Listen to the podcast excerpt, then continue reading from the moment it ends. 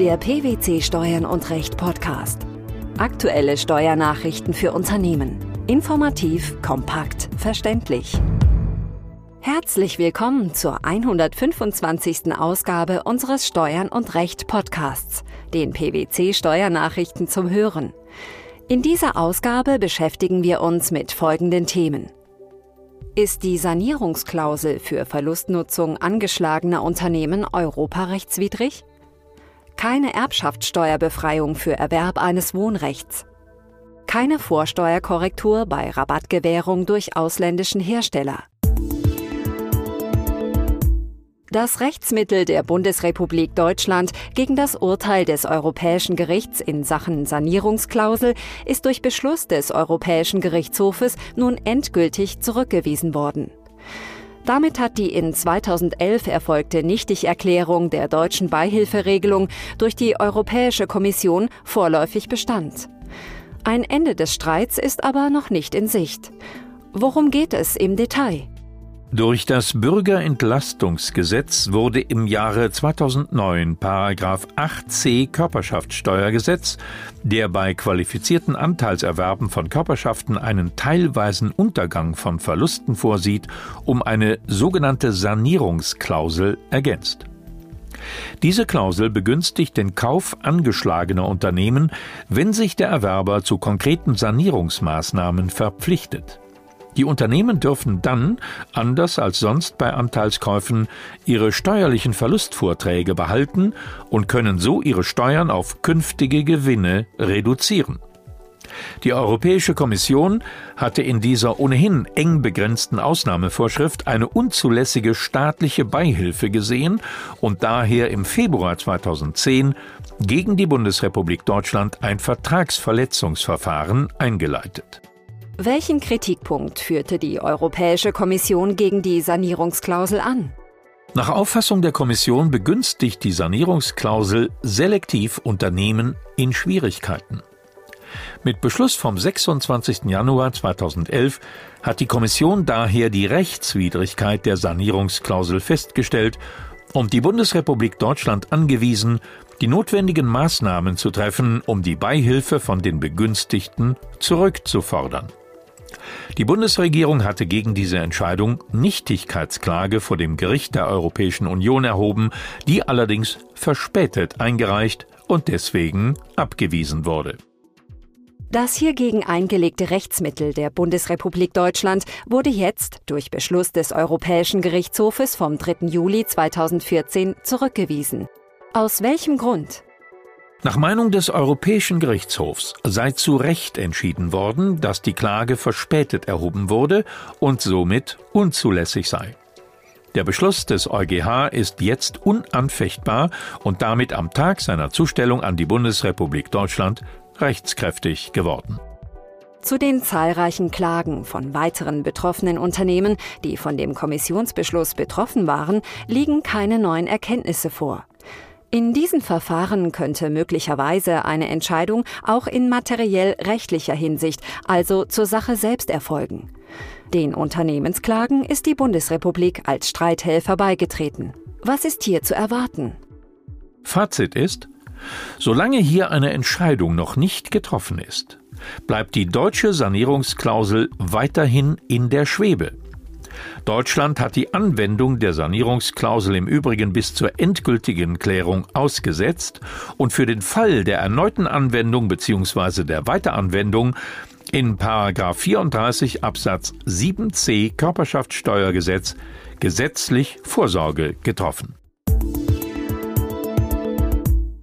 Ein von der Erbschaftssteuer befreiter Erwerb eines Familienheims von Todeswegen liegt nur vor, wenn der länger lebende Ehegatte endgültig zivilrechtlich Eigentum oder Miteigentum an einer als Familienheim begünstigten Immobilie des verstorbenen Ehegatten erwirbt und diese zu eigenen Wohnzwecken selbst nutzt.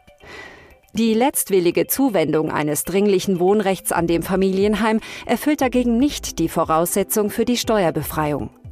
Dies entschied jüngst der Bundesfinanzhof.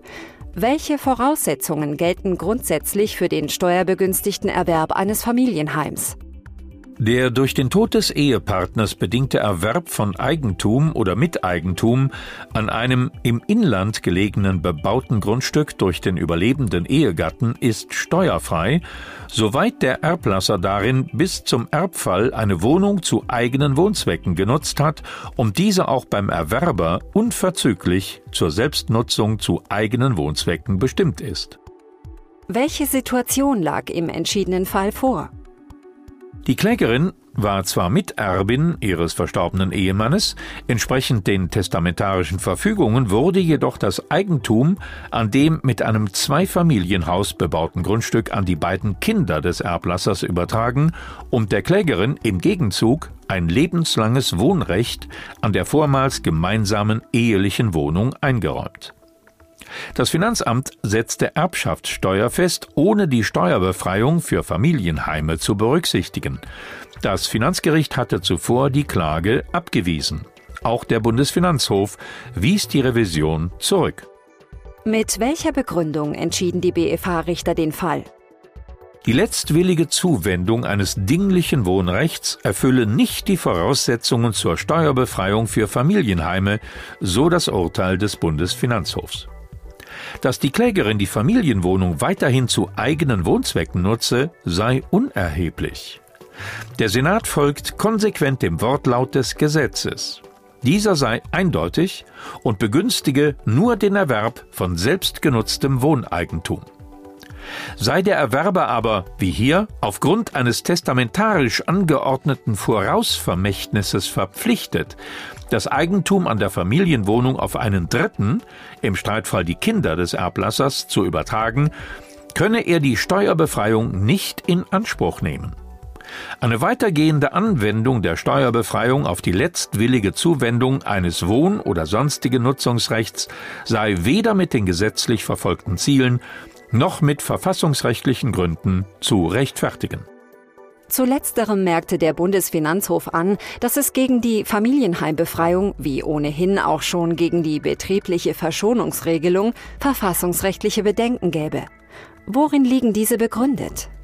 Nach Ansicht der Richter müsse der Gesetzgeber bei der Steuerfreistellung des zur individuellen Lebensgestaltung bestimmten Vermögens Grundeigentümer und Inhaber anderer Vermögenswerte steuerlich gleich behandeln. Es erscheine zweifelhaft, ob die entsprechende Regelung im Erbschaftssteuergesetz mit diesem Gleichbehandlungsgebot vereinbar sei. Eine Anwendung dieser Vorschrift über ihren Wortlaut hinaus wäre jedenfalls verfassungsrechtlich noch bedenklicher und ist somit ausgeschlossen. Gewährt der erste Unternehmer in einer Lieferkette, der in einem anderen Mitgliedstaat der Europäischen Union ansässig ist und dort eine steuerfreie innergemeinschaftliche Lieferung ausführt, dem letzten inländischen Unternehmer in einer Lieferkette einen Rabatt, ist dessen Vorsteuerabzug nicht zu berücksichtigen. Dies geht aus einem Urteil des Bundesfinanzhofs hervor. Welcher Fall wurde damit entschieden?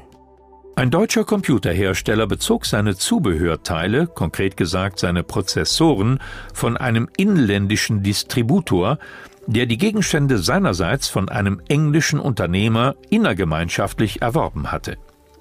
Letzterer gewährte der deutschen Gesellschaft stückzahlabhängig nachträglich Preisnachlässe. Das Finanzamt erkannte darin eine Änderung der Steuerbemessungsgrundlage und kürzte die Vorsteuerbeträge des deutschen Endabnehmers. Auf welche Vorschrift bezog sich dabei das Finanzamt? Die im Verfahren vor dem Bundesfinanzhof thematisierte Berichtigungsvorschrift zur Änderung der Bemessungsgrundlage gemäß 17 des Umsatzsteuergesetzes besagt, dass wenn sich die Bemessungsgrundlage für einen steuerpflichtigen Umsatz nachträglich geändert hat, der Unternehmer, der diesen Umsatz ausgeführt hat, den dafür geschuldeten Steuerbetrag zu berichtigen hat. Außerdem ist bei dem Unternehmer, an den dieser Umsatz ausgeführt wurde, der Vorsteuerabzug zu korrigieren, wenn er dadurch wirtschaftlich begünstigt wird. Gesetzeskunde erleichtert die Rechtsfindung, möchte man meinen, denn diese wies hier in der Tat den Weg zur Lösung des Falls. Wie sah das Ergebnis aus? Die genannte Vorsteuerberichtigung setzt eine Änderung der Bemessungsgrundlage für einen steuerpflichtigen Umsatz bzw. eine Minderung des Umsatzsteuerbetrages voraus. Dies lag jedoch hier nicht vor. Vielmehr hatte der englische Unternehmer mit der Lieferung der Prozessoren an den Distributor zunächst eine steuerfreie innergemeinschaftliche Lieferung aus Großbritannien in das Inland erbracht. Die Rabatte, die der englische, die steuerfreie innergemeinschaftliche Lieferung in Großbritannien ausführende Unternehmer in der Folge dem deutschen Computerhersteller als letztem inländischen Unternehmer der Lieferkette gewährt hatte, führten bei diesem mithin zu keiner Vorsteuerberichtigung. Würde man dennoch so verfahren wie das Finanzamt, führte dies zu einem Umsatzsteuerüberhang, was wiederum dem Neutralitätsgedanken der Umsatzsteuer widerspreche, so der Bundesfinanzhof abschließend.